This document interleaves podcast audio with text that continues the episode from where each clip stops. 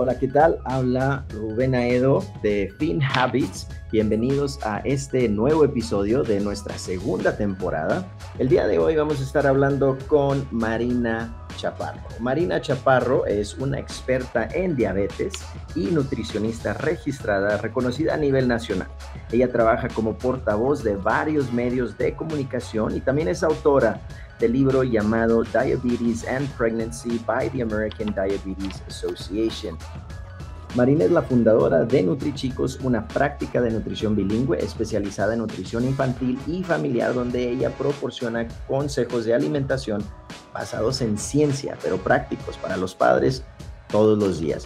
Como mamá de dos niñas, ella entiende el desafío de alimentar a los niños pequeños. Su meta en NutriChicos es ayudar a madres a crear comedores saludables con una relación positiva con la comida.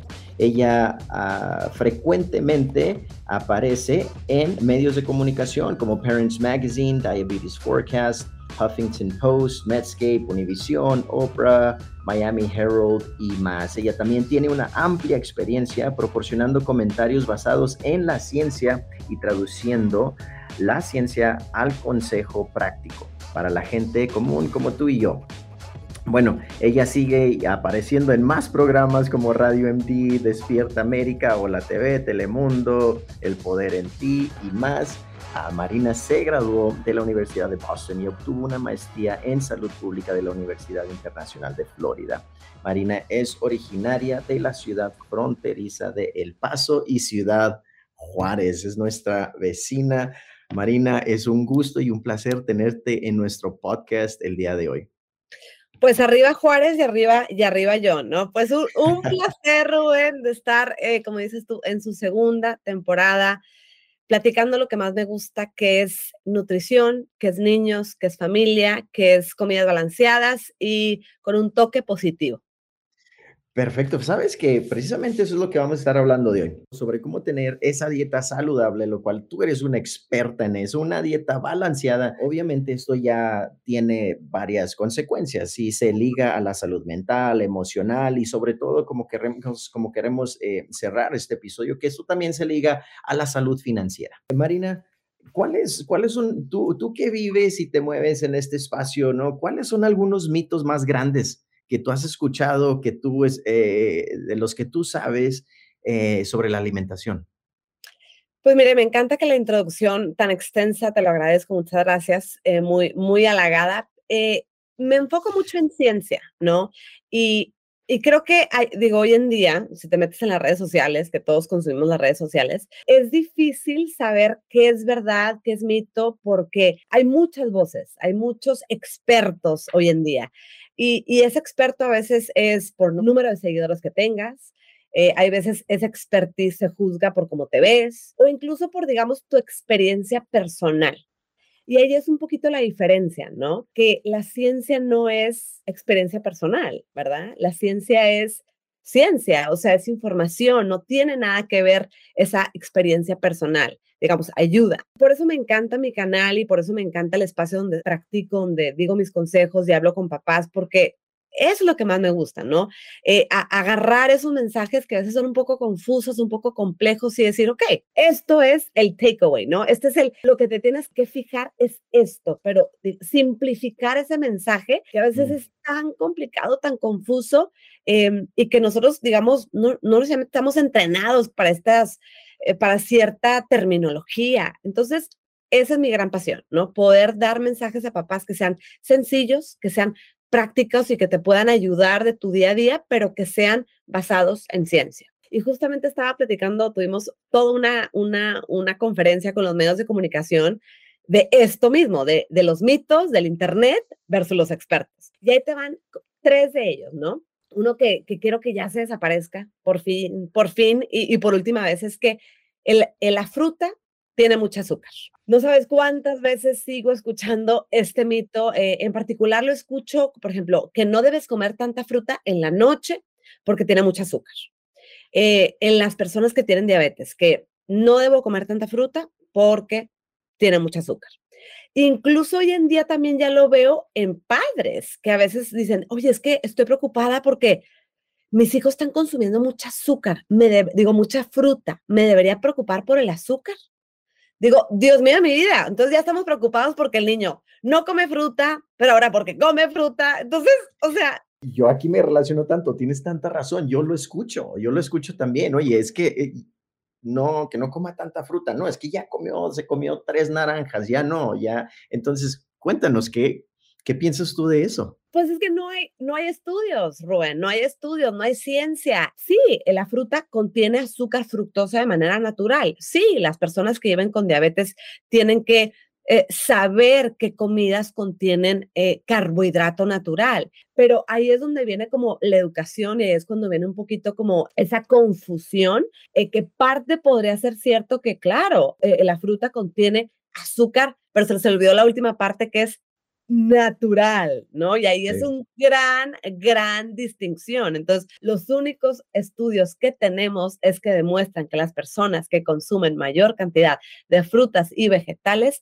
tienen mejor salud eh, en muchos, en muchos niveles. Yo siempre digo, ¿cuántas personas has visto tú que se mueren por comer muchas frutas y verduras? O sea, eso no existe, es una paradoja, ¿sabes? No existe. Entonces, bueno, te diría, ese es uno de los que, hijo, me, me molesta mucho el segundo, que tiene mucho que ver con la cultura, y es algo que también me emociona mucho, porque siendo de frontera, siendo una nutricionista eh, bilingüe, creo que es muy importante.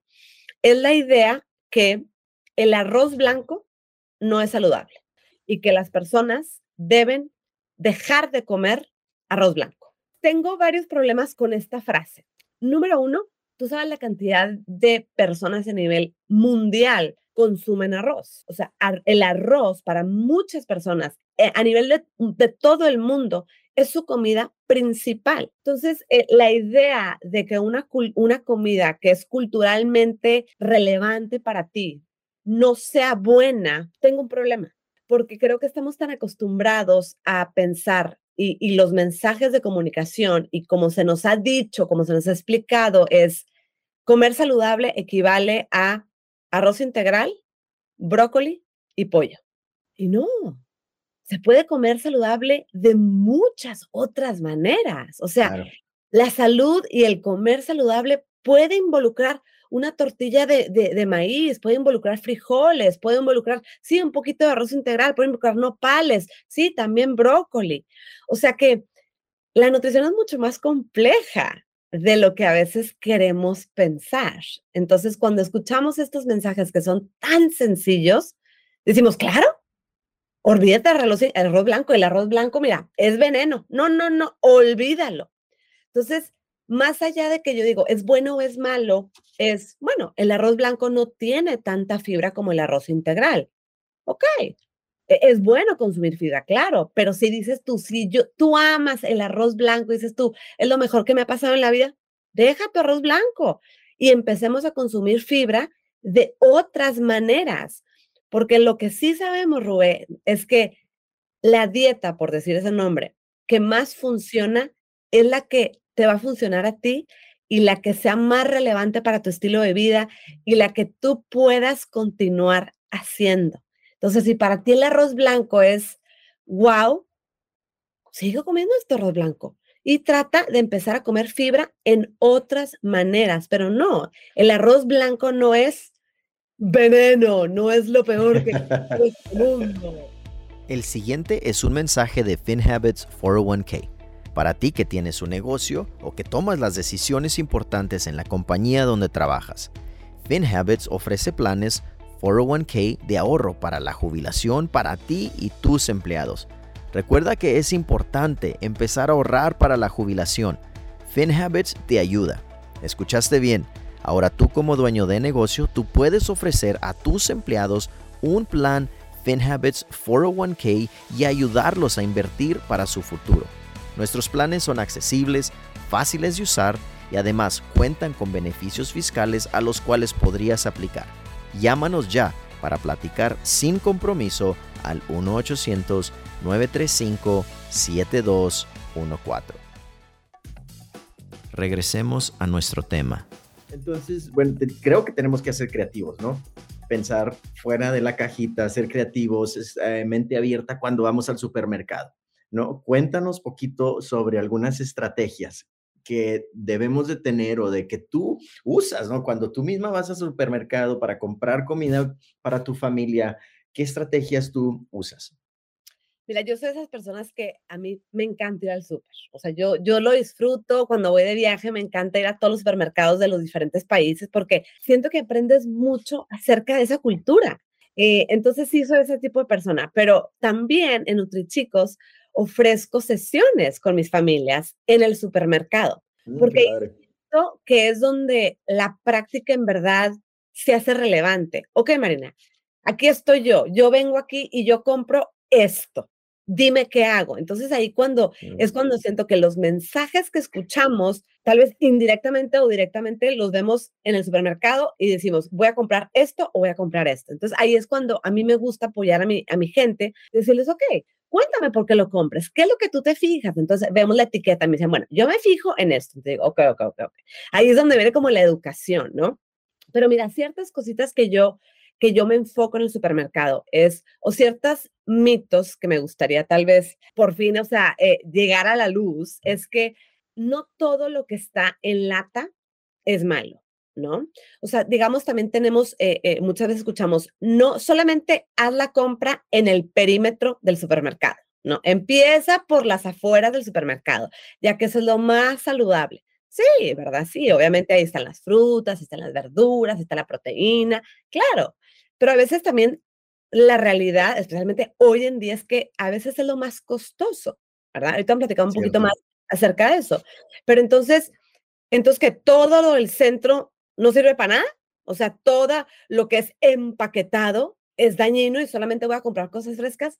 No, claro que no, porque ahí encontramos los frijoles, el arroz, la avena, el pan integral, eh, las latas desde garbanzos, este maíz, las cosas congeladas que son mucho más económicas, igual de nutritivas porque las están, están cosechadas en, en el momento pico de su nutrición y las empaquetan inmediatamente. Entonces, mi idea es ayudarle a los papás, dependiendo de lo que a ellos les gusta comer, para también maximizar la nutrición, pero también su dinero. Mm. Porque eso importa, especialmente cuando estás comprando a una familia de cinco o seis personas. Bueno, ¿cuánta fruta y verdura vas a comer? O sea, ¿qué, tanto va a extender? Entonces, creo que eso es un factor importante, especialmente hoy en día, cómo podemos maximizar la nutrición, pero también maximizar eh, tu dólar para que llegue, llegue mucho más lejos sin perder esa nutrición. Oye, y eso es bien importante, especialmente ahorita, Marina, porque como estamos viendo la inflación, ¿no? Que nos está pegando a todos en nuestra casa, en nuestros bolsillos, eh, y vamos al supermercado y tal vez algo que comprábamos antes ya ahorita ya cuesta mucho más. Y muchas veces lo que hacemos es buscamos un sustituto, ¿no? Y a lo mejor ese sustituto no es lo más saludable. Entonces, aquí, ¿cómo podemos seguir con esa alimentación saludable y balanceada sin gastar esa millonada? hay, ciertas estrategias que podemos tener, ¿no? Em, obviamente, y también una de las cosas que también debemos de tener en cuenta es qué tantas pérdidas de comida, digamos, food waste estás teniendo, porque la verdad, para muchos de nosotros, hacemos cosas o dejamos cosas en el refrigerador o afuera en la alacena que no usamos y, y eso es una de las, de las razones principales por las cuales tenemos más desperdicios en Estados Unidos. Entonces, yo creo que hay que estar un poco más planificados en decir, ok, ¿cuáles son las cosas que sí vamos a consumir? ¿Cuáles son las cosas que no vamos a consumir para tener mejor idea de, de, lo que vamos a hacer. Entonces, a veces para muchas personas tener en cuenta y planificar lo que van a hacer esa semana desde recetas, ok, voy a hacer estas tres recetas y necesito estas tres cosas, porque a veces, y a mí me pasa, no tengo idea de lo que voy a hacer y empiezo a comprar, a comprar, a comprar, a comprar, y a la hora en la hora termino haciendo dos de las cuatro cosas que, que compré. Entonces, estar un poquito más organizados antes de ir al súper va a ser sumamente importante porque también dices, ok, voy a hacer esto, pero déjame ver qué tengo en el refri. ¿Qué es lo que tienes en el refri? Porque puede ser que ya tienes una zanahoria, ya tienes un tomate, ya tienes una cebolla. Esas son tres cosas que ya no vas a comprar. Entonces, bueno, yo creo que la organización y la planeación antes de ir al súper es sumamente importante.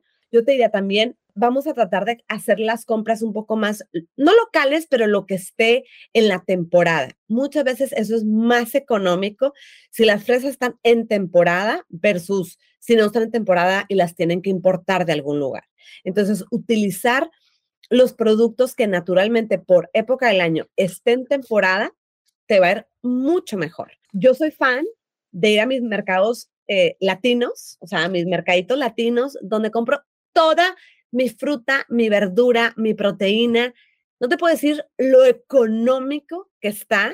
Digamos, hoy en día igual todo es caro, pero mucho más barato desde limones que normalmente en el supermercado regular me saldrían carísimos. En estos mercaditos no. Entonces, a veces, digamos, no tener miedo de ir a estas tiendas un poco más hispanas, locales, donde van a tener una gran variedad de frutas y productos mucho más económicos y ya si quieres algo un poco más especializado, bueno, ya te puedes ir a la tienda por el snack de tu hijo, por algo que le guste en particular a tu familia, pero aprovechar estas bodeguitas em, que para fin de cuentas, digo, para mí latina me encanta porque a veces consumo productos y encuentro productos un poco más locales y más afines a lo que me gusta. Y ya por último te diría no tener miedo a comprar desde productos congelados, ¿verdad? Siempre y cuando no tengan desde salsas, tengan poca sal. Entonces, por ejemplo, yo compro muchas verduras congeladas, desde elote, maíz, chícharos, y, me salvan la vida porque no tengo tiempo para preparar cosas. Eh, y también productos enlatados, ¿verdad? En vez de, digamos, gastar 5 dólares en unos tomates frescos, utilizar una lata de tomates sin sal, sin preservativos, que te sale a 99 centavos versus lo otro y lo haces por la mitad de tiempo, eh, te gastaste menos dinero y, no perdiste eh, ese alimento porque a fin de cuentas siempre está en lata y, y lo tienes ahí. FinHabits quiere que más familias hablen sobre cómo manejar mejor su dinero. ¿A ti quién te explicó la importancia de invertir en la bolsa? ¿Tú le explicas a tus hijos? La cuenta personal de inversión de FinHabits invierte tu dinero en la bolsa de valores de los Estados Unidos para que juntes para la casa de tus sueños, la universidad de tus hijos y puedas crear un patrimonio sólido. Con FinHabits inviertes desde 100 dólares, 1000 dólares o 10 mil dólares. Tú decides cuánto invertir. Baja la app de FinHabits y comienza a invertir a largo plazo. Ahora sí, regresemos a nuestro tema. Algo que me gustaría tocar, algo muy, muy, muy importante para nosotros es, es poder entender la relación entre una dieta saludable, balanceada, una dieta buena y tu salud emocional, eh, obviamente física y financiera, ¿no? Obviamente hay consecuencias cuando comemos mal, cuando comemos comida chatarra, cuando no cuidamos lo que compramos y estamos, la, tal vez falta de disciplina, falta de planificación, lo que, lo que tú quieras, no, no tengo tiempo, entonces voy a ir a comprarme, voy a hacerme una sopa maruchan o algo así, no que no que no estén buenas, están riquísimas, pero tal vez no, que no sea algo de todos los días, ¿no? Obviamente, pero este, eso implica, tiene implicaciones en tu salud. Claro. Y luego tu salud, bueno, obviamente, si no, si, no si no comemos bien, no, vamos a tener más visitas al doctor. Vamos a tener, tal vez, a empezar a generar enfermedades, este, diabetes, no sé, lo que tú, tú sabes de eso. Ahora, ¿tú crees que hay una, una un link entre el comer bien y la salud financiera también? Claro, o sea, yo creo que eh, como, como tú estás definiendo la salud, eh, me gusta porque nos estamos dando cuenta que la salud no es solamente una definición, ¿verdad? Eh, sabemos que la salud emocional está muy asociada desde con lo que comes, desde la salud emocional, física, este, financiera, o sea, todo esto está relacionado para que un individuo eh, prospere en la sociedad y se sienta bien en la sociedad. Em, y también siento que es muy complejo, ¿no? Porque ¿cuál viene primero? Si no tienes dinero, no tienes el dinero para comprar la comida saludable o tal vez no tienes el tiempo para entonces preparar esas comidas.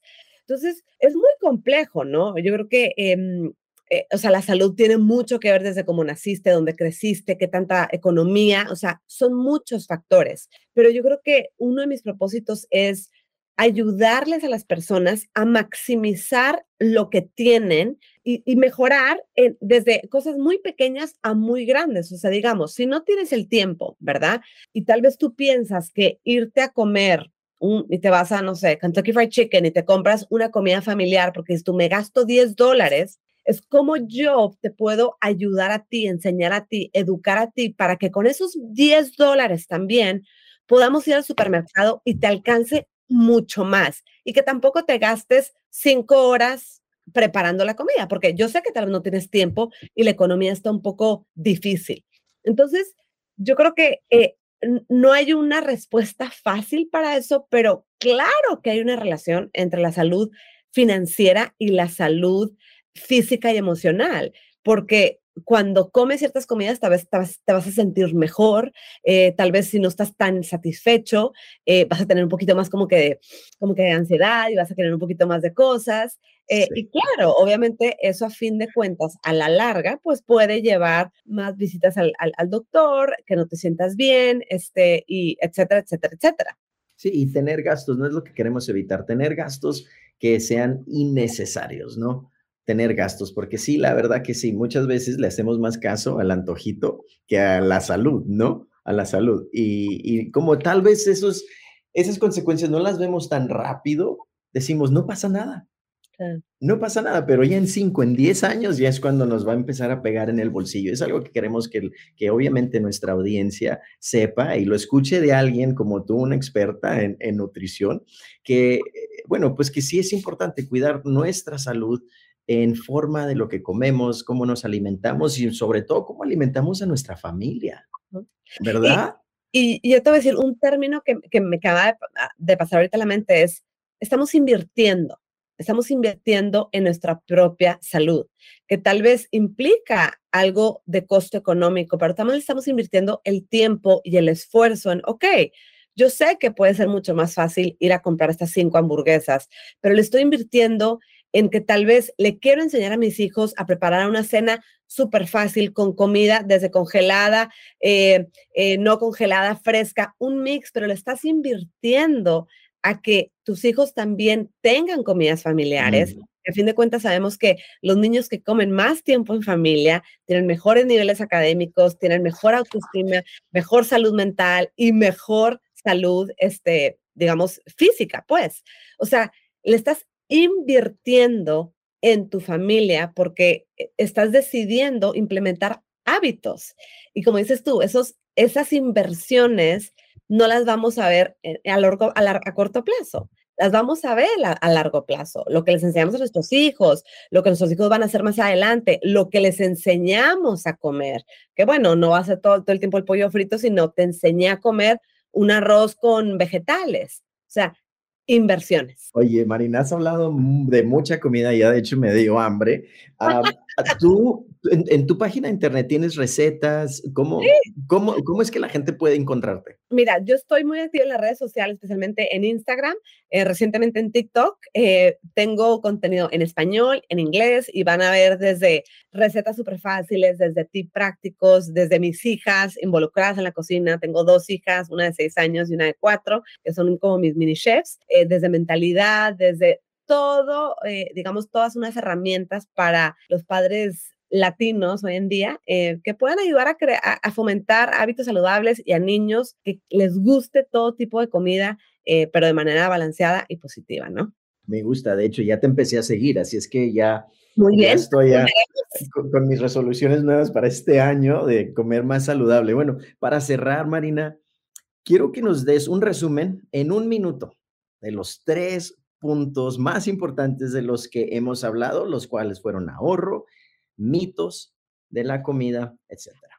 yo te diría, número uno, este, vamos a, mm, asegurarnos a seguir los consejos de personas en las redes sociales que son las mejores personas. O sea, hay que ser un poco más consciente de quién estamos escuchando esa información, de quiénes son nuestras guías eh, por las cuales vamos a, a, seguir esos consejos. Entonces, hay que darle un minuto, especialmente entrando en este 2023, donde las redes sociales están aún más presentes que nunca, en enfocarnos y en ser conscientes, así como somos conscientes de lo que comemos, ser conscientes de qué información estamos ingiriendo, ¿no? Mm.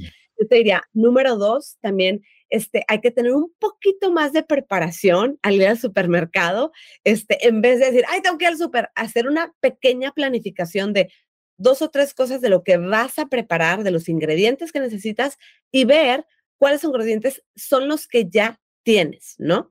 Y tal vez número tres, te diría, hay que ser un poco más estratégicos y tratar de ahorrar lo más que se pueda, este, desde comprando productos locales, en tienditas más locales, este, cosas que van a estar en especial porque son de temporada y también cosas, o oh, fruta y verdura, no tenerle miedo a consumir fruta y verdura desde congelada, fresca, deshidratada, en lata, porque tienen un valor nutricional muy, muy equitativo.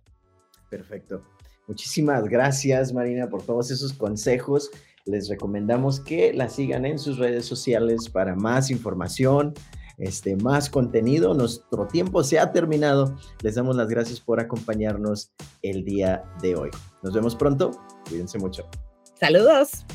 Le queremos dar las gracias a Marina Chaparro por habernos acompañado y haber compartido buenísimos consejos sobre la alimentación saludable. Sabemos que la alimentación es una inversión a corto plazo tanto como a largo plazo y cuidar de nuestra salud física también repercute en nuestra salud financiera. Les recuerdo que tenemos otros episodios en esta segunda temporada que no te puedes perder.